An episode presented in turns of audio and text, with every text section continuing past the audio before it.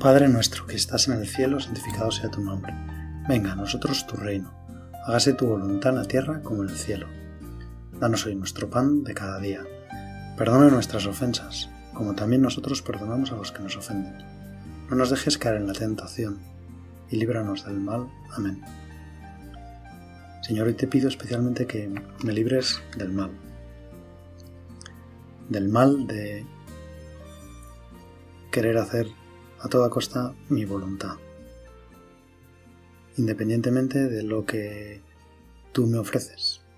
Tú me ofreces elegir entre la vida y la muerte, entre el bien y el mal, y yo tantas veces elijo el mal. Y te pido que, me libres de eso, que me libres de ir a por lo mío, ir a buscar solo mis cosas, solo lo que a mí me atrae, solo lo que yo quiero, solo lo que sin, sin tener en cuenta lo que tú me ofreces, Señor, las maravillas que tú me ofreces, la salvación que tú me regalas. Y quiero pedirte que para mí y para todos los cristianos, que seamos como muy conscientes de que cuando tú vienes ofreciendo algo, cuando tú vienes con uno de tus regalos, vienes precisamente a eso, a hacernos felices. Quiero librarme del mal de querer hacer yo mi voluntad, o mejor dicho, de no identificar mi voluntad con la tuya, de no saber acertar con lo que realmente me conviene, de tener miedo a tu voluntad, tener miedo a lo que tú quieres para mí. Señor, a veces, pues, me da como miedo, me da, me da así, me preocupa que a lo mejor, pues, no saber cómo acertar del todo y quiero, Señor, que me des fuerzas. Y quiero que hoy quiero que, hable, que hablemos, Señor, sobre la conciencia, la luz del alma. En el fondo, la conciencia es como aquel lugar profundo donde yo me encuentro contigo, Señor donde escucho tu voz, donde tu voz encuentra un eco en mi vida y ante las distintas posibilidades, ante las distintas opciones de mi vida, pues encuentro la luz para, para caminar. Y bueno, no lo sé ¿eh? si, si quizá a veces la conciencia la hemos identificado demasiado con el juicio moral, con el momento de llegar a determinar si una acción es buena o mala, si algo nos conviene o no, y ahí acudimos a la conciencia, es el lugar donde escuchamos de algún modo la voz de Dios y, y eso quizá sea una forma de ver la conciencia, pero quizá sea reductivo. Podemos preguntarle al Catecismo de la Iglesia Católica, que nos dice sobre la conciencia.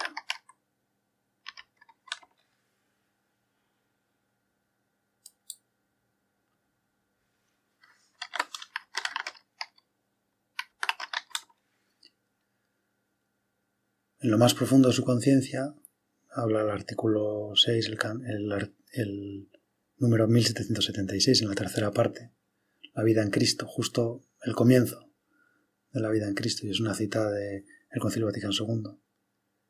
Lo más profundo de su conciencia, el hombre descubre una ley que él no se da a sí mismo, sino la que debe obedecer y cuya voz resuena cuando es necesario en los oídos de su corazón, llamándole siempre a amar y hacer el bien y evitar el mal.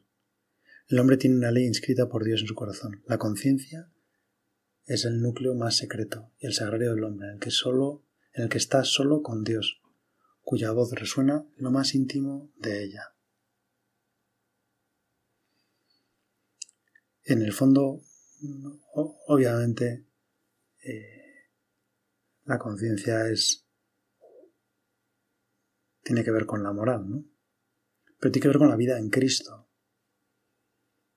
En unos puntos más adelante, bueno, el siguiente punto en concreto dice el catecismo, presente en el corazón de la persona la conciencia moral le ordena en el momento oportuno, practicar el bien y evitar el mal.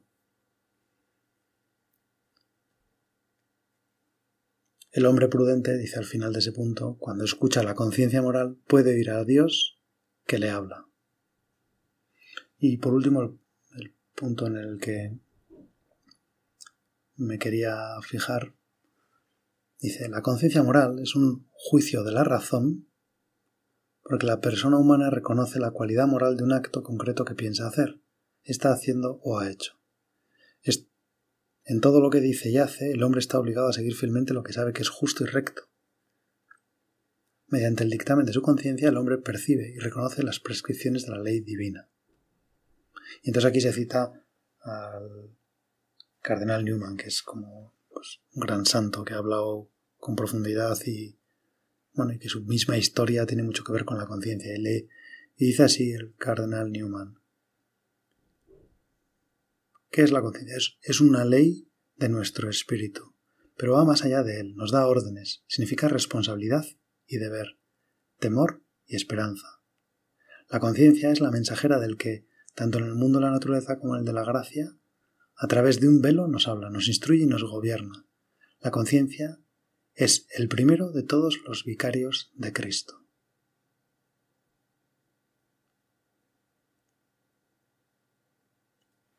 Qué maravilla pensar que, que Cristo quiere tener un contacto tan directo con nosotros.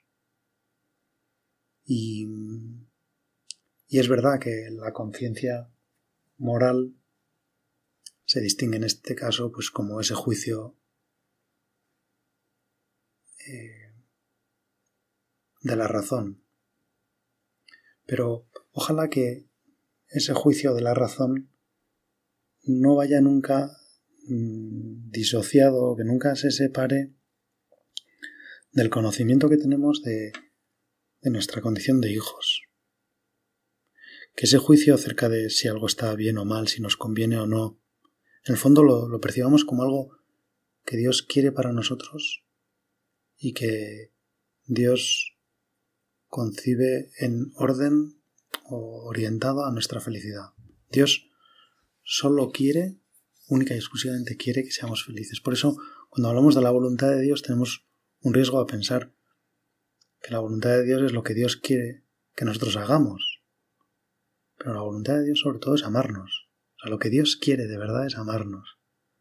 Y para que Dios nos ame, tenemos que dejarnos querer.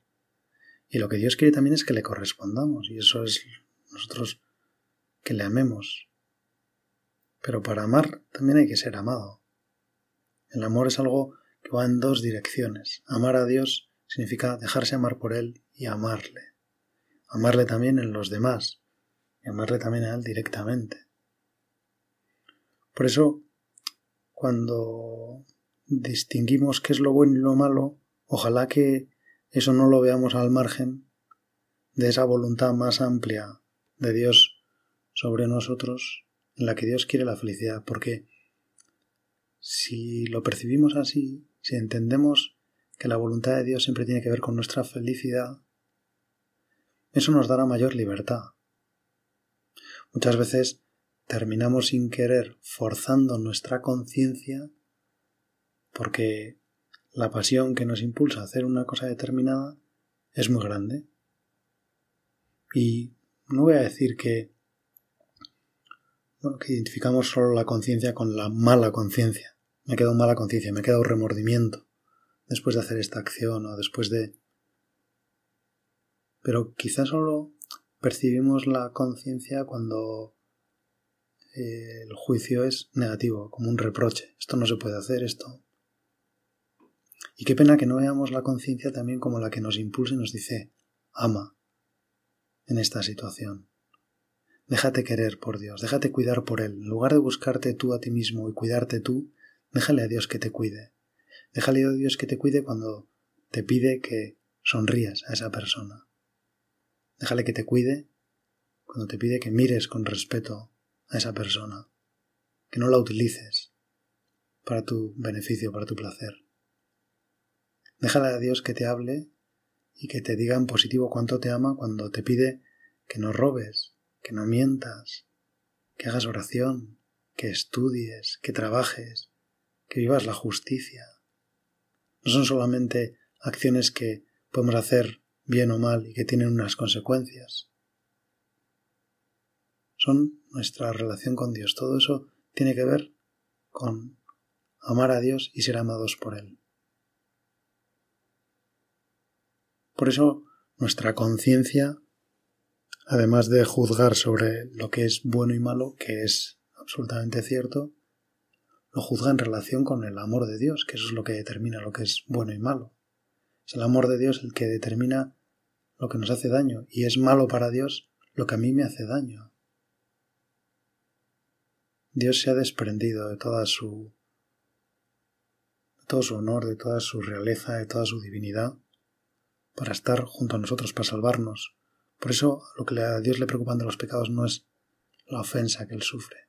Mejor dicho, la ofensa que Él sufre se deriva del daño que nos hacemos, del daño que nos causamos, siendo alguien tan querido para Dios. Y por eso a Dios le duele tanto un pecado.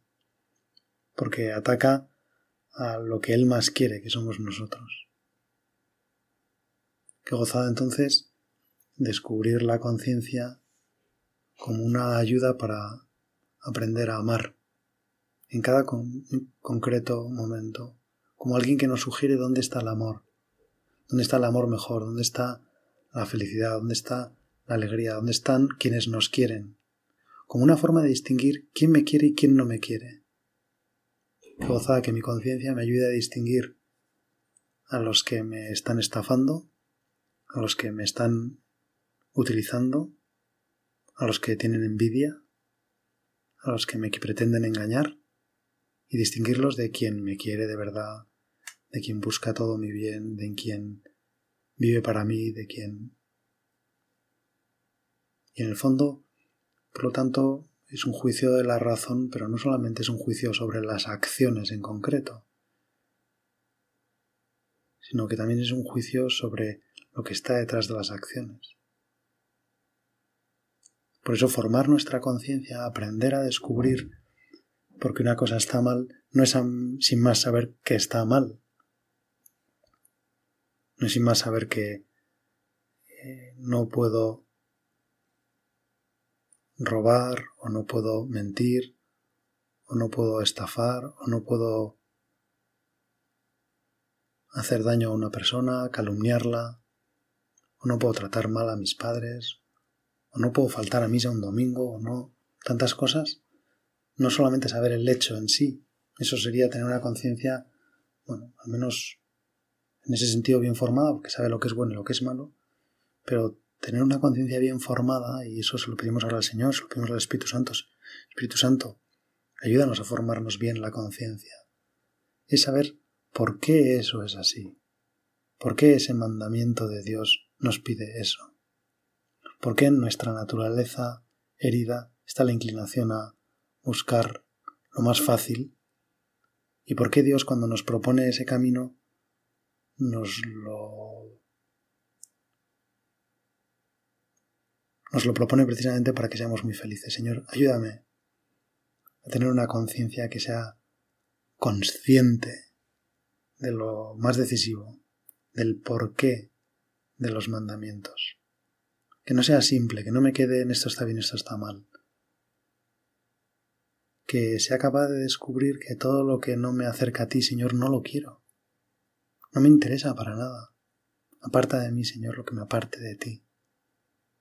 Y en cambio, Señor, ponme delante, ayúdame, dame fuerzas para hacer lo que me acerca cada día más a ti, lo que me hace descubrir tu rostro, lo que me hace conocerte, lo que me hace vivir de ti. Ojalá, Señor, yo sepa vivir absolutamente de ti. Tener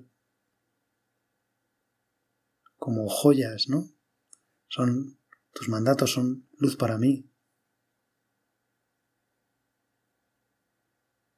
San Agustín también lo cita así el, el catecismo. Nos dice, retoma, retorna, perdón, a tu conciencia, interrógala. Retomad, hermanos, al interior. Retornad, hermanos, al interior, y en todo lo que hagáis, mirad al testigo. Dios.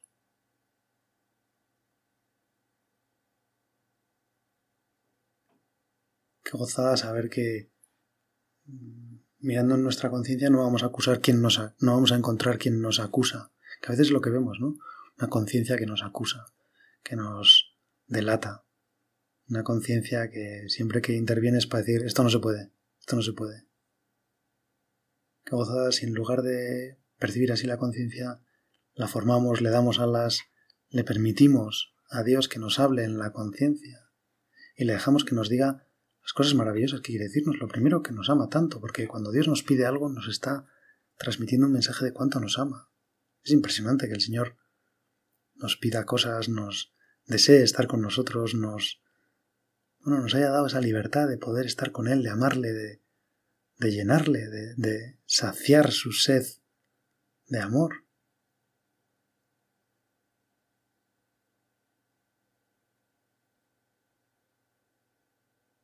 La conciencia moral, sigue diciendo el catecismo, comprende la percepción de los principios de la moralidad, su aplicación a las circunstancias concretas mediante un discernimiento práctico de las razones y de los bienes, y en definitiva el juicio formado sobre los actos concretos que se van a realizar o que se han formado.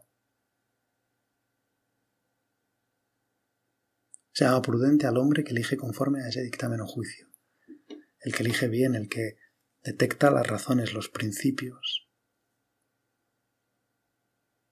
Por eso el veredicto del dictamen de conciencia constituye una garantía de esperanza y de misericordia.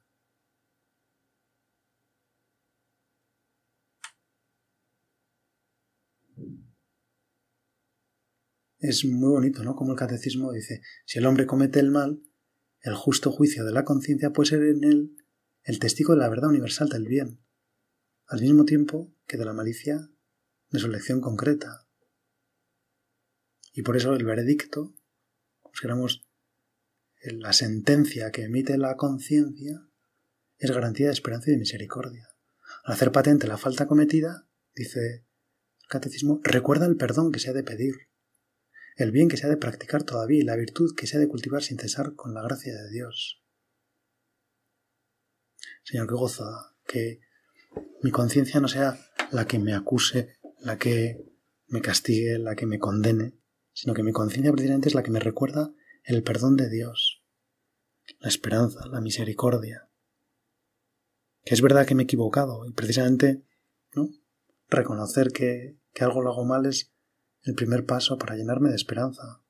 Parece que no necesitaría esperanza quien no comete un delito, quien no tiene una necesidad, quien no comete un pecado. Pero ocultar ¿no? tapar la conciencia para que no nos recordara las cosas que están mal sería una forma de vivir de esperanza, pero una esperanza totalmente efímera, porque tarde o temprano nuestros pecados salen a la luz. Y entonces, si no hemos dejado la conciencia que nos explique bien las cosas, cuando aparezca de verdad de repente toda la maldad que hay en nuestros corazones, nos desesperaremos. En cambio, la conciencia cuando lo hace nos recuerda el pecado, pero nos recuerda también el perdón, nos recuerda el amor de Dios, nos recuerda que aquello está mal porque Dios tenía otros planes mejores para nosotros, porque hemos desaprovechado, porque hemos perdido la herencia, porque hemos reclamado algo que no nos correspondía. Y no nos correspondía porque no era lo mejor para nosotros, porque nosotros nos merecemos más. Mejor dicho, porque Dios quiere que recibamos más, no lo merecemos. Por lo tanto, dice el apóstol San Juan, tranquilizaremos nuestra conciencia ante Él, en caso de que nos condene nuestra conciencia, pues Dios es mayor que nuestra conciencia y conoce todo. La conciencia solo trata de llevarnos al Señor, de recordarnos que Él está por encima de nuestros pecados, que su amor es más grande que nuestros pecados. Y aunque la conciencia nos condene, Dios nos salva. Y si la conciencia solo hace el... solo realiza esa parte de su trabajo que tiene que ver con recordarnos los pecados, entonces la conciencia todavía no está bien formada. La conciencia buena, la conciencia recta, la conciencia prudente, nos recuerda qué cosas están bien, qué cosas están mal, y nos recuerda las razones por qué esas cosas están bien y están mal. Y no es, no es extraño, por lo tanto, que el siguiente punto del catecismo, el siguiente apartado del catecismo es la formación de la conciencia. Una conciencia bien formada es recta y veraz. Formula sus juicios según la razón, conforme al bien verdadero querido por la sabiduría del Creador. Qué horrible si no tener que discernir si algo está bien o está mal, como desconectándolo de del propósito para el que Dios nos ha dado esa conciencia y para el que Dios ha establecido esas leyes. Una educación prudente enseña la virtud, preserva o sana del miedo, del egoísmo, del orgullo, de los insanos sentimientos de culpabilidad y de los movimientos de complacencia nacidos de la debilidad y de las faltas humanas. La educación de la conciencia garantiza la libertad y engendra la paz del corazón. La paz es quien se siente querido.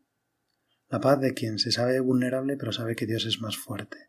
La paz de quien se sabe acompañado.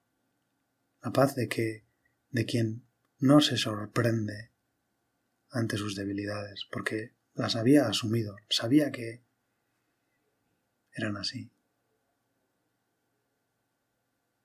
y gozada que para formarnos en la conciencia a lo que acudamos sea la palabra de Dios. Palabra de Dios que asimilamos en la fe y en la oración y que tratamos de poner en práctica y cuanto más la ponemos en práctica más descubrimos, Señor, que ahí está todo el amor posible, que tus mandamientos son luz para mis pasos, que qué maravillosa es tu palabra, que qué maravillosa es tu ley, Señor. Gracias. y qué gozada también, nos dice el catecismo al final de este punto de formar la conciencia, que examinemos nuestra conciencia tendiendo a la cruz del Señor. Que en la cruz el Señor nos ha explicado la maldad del pecado. Que un solo pecado grave, un solo pecado mortal, hubieran sido suficientes para que Jesucristo fuera a la cruz y para que derramara toda su sangre preciosa por mí, para salvarme, para rescatarme, para volver a hacerme hijo, para volverme, para volver a traerme a casa. es donde yo veo la gravedad del pecado. es donde veo también la reacción de Jesucristo ante el pecado, que es asumirlo Él, asumir Él la culpa. Jesucristo no me recuerda el pecado para condenarme, me recuerda el pecado para que se lo ofrezca, para que yo lo ponga en sus manos, para que me arrepienta, para que me libere de él, para poderlo asumir él, para en la cruz quitarle todo el veneno. En un libro que estoy leyendo sobre adicciones de todo tipo, al juego, a las compras, a Internet, al alcohol, al sexo, el uno de los principios básicos que desde hace muchísimos años quienes han dedicado a las adicciones eh, han establecido que es como uno de los pasos para recuperarse, para curarse, para sanar esa tremenda esclavitud es el reconocimiento de la adicción precisamente. Y eso es una de las cosas que, que es difícil, porque se hace algo tan con natural, tan íntimo, tan buscado, que uno no quiere reconocer que, está atrapado. Uno no quiere reconocer que en realidad eso no le gusta, que eso le perjudica, que eso le hace daño, que, que está destrozando su vida y la de los demás. Y hasta que una persona que tiene una adicción, y en cierto sentido se puede hablar de que todo pecado tiene un poco de adicción, porque es ir a por lo malo, tratando de sacar de ahí un bien. Pues lo primero es reconocerlo y para eso está la conciencia, para reconocer que, que me he equivocado, pero a la vez también para reconocer que yo no soy mi pecado, que yo tengo muchas cosas que hago que no son solo pecados, sino que hago muchas cosas bien o normal o como corresponde. Y por lo tanto mi conciencia, si está bien formada, no me dirá nunca eres un desastre, no vales para nada. La conciencia me hará el juicio sobre un acto concreto, y lo hará como los buenos padres que dicen caramba, me extraña que con lo sincero que eres, esta vez hayas dicho una mentira. Que es la forma de reforzar lo positivo, de formar en positivo, de no hacer del juicio moral algo como blanco o negro. Ya lo has hecho mal y ya está, ya se acabó, ya es el hundimiento, es el desastre, es el caos, ¿no? Te has equivocado, pero como eres bueno, sabrás rectificar y volver a empezar. Y esa es también la conciencia, la que ofrece esa salida, esa posibilidad, esa alternativa al juicio frío y despiadado. Ah, te has equivocado. Esa no es la conciencia. Ese es el demonio. El demonio busca nuestro desánimo, nuestro, nuestra desesperación. Eso no es la conciencia. A veces sin querer hemos identificado la conciencia con la desesperación. Esa voz interior que nos recuerda lo que está bien, lo que está mal, la hemos identificado con la condena, con y hemos tratado como de liberarnos, de decir, no hay pecado, no existe la ley, no puedo hacer lo que quiera, puedo...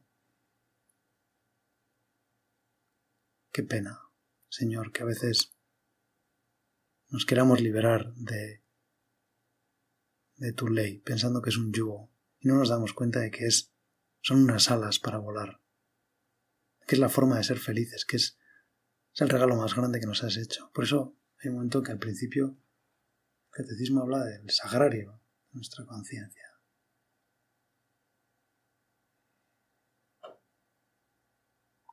Del lugar donde dice el catecismo, pero citando al, Concilio Vaticano II, Gaudium et Spes, número 16, es el núcleo más secreto y el sagrario del hombre, en el que está solo con Dios. Y cuando estamos solos con Dios, Dios no se va a limitar a decirnos si lo que hemos hecho bien está bien, si lo que hemos hecho está bien o mal. Dios nos dirá mucho antes que eso cuánto nos quiere. El hijo pródigo cuando vuelve a su padre empieza a decirle, Padre, he hecho esto, lo he pecado, me, soy un desastre. Y el padre no le deja terminar sus frases porque no quiere hablar de eso, quiere hablar de la fiesta, de la alegría que siente porque está ahí. Vamos a pedirle a la Virgen que nos haga muy delicados en la conciencia, pero que eso no nos lleve a un sentido de culpabilidad. Porque Jesús nos ha pedido que le regalemos toda la culpa. Jesús ha ido a la cruz para asumir toda la culpa, para cargar con toda la sentencia condenatoria y a la vez hacernos a nosotros inocentes, absolvernos, quitarnos la culpa, quitarnos la pena, él se ha hecho culpable para que nosotros seamos inocentes. Él ha perdido todo para que nosotros lo ganemos todo. Madre mía, ayúdame a que yo sepa escuchar en mi conciencia no solo la condena, no solo el blanco o negro, no solo los desastres, sino que junto con eso escuche el perdón y tu amor, todo lo que tu hijo quiere que nosotros hagamos y el por qué lo quiere, para que seamos los más felices del mundo. Dios te salve María, llena eres de gracia, el Señor es contigo, bendita tú eres entre todas las mujeres, bendito es el fruto de tu vientre Jesús. Santa María, Madre de Dios, ruega por nosotros pecadores, ahora y en la hora de nuestra muerte. Amén.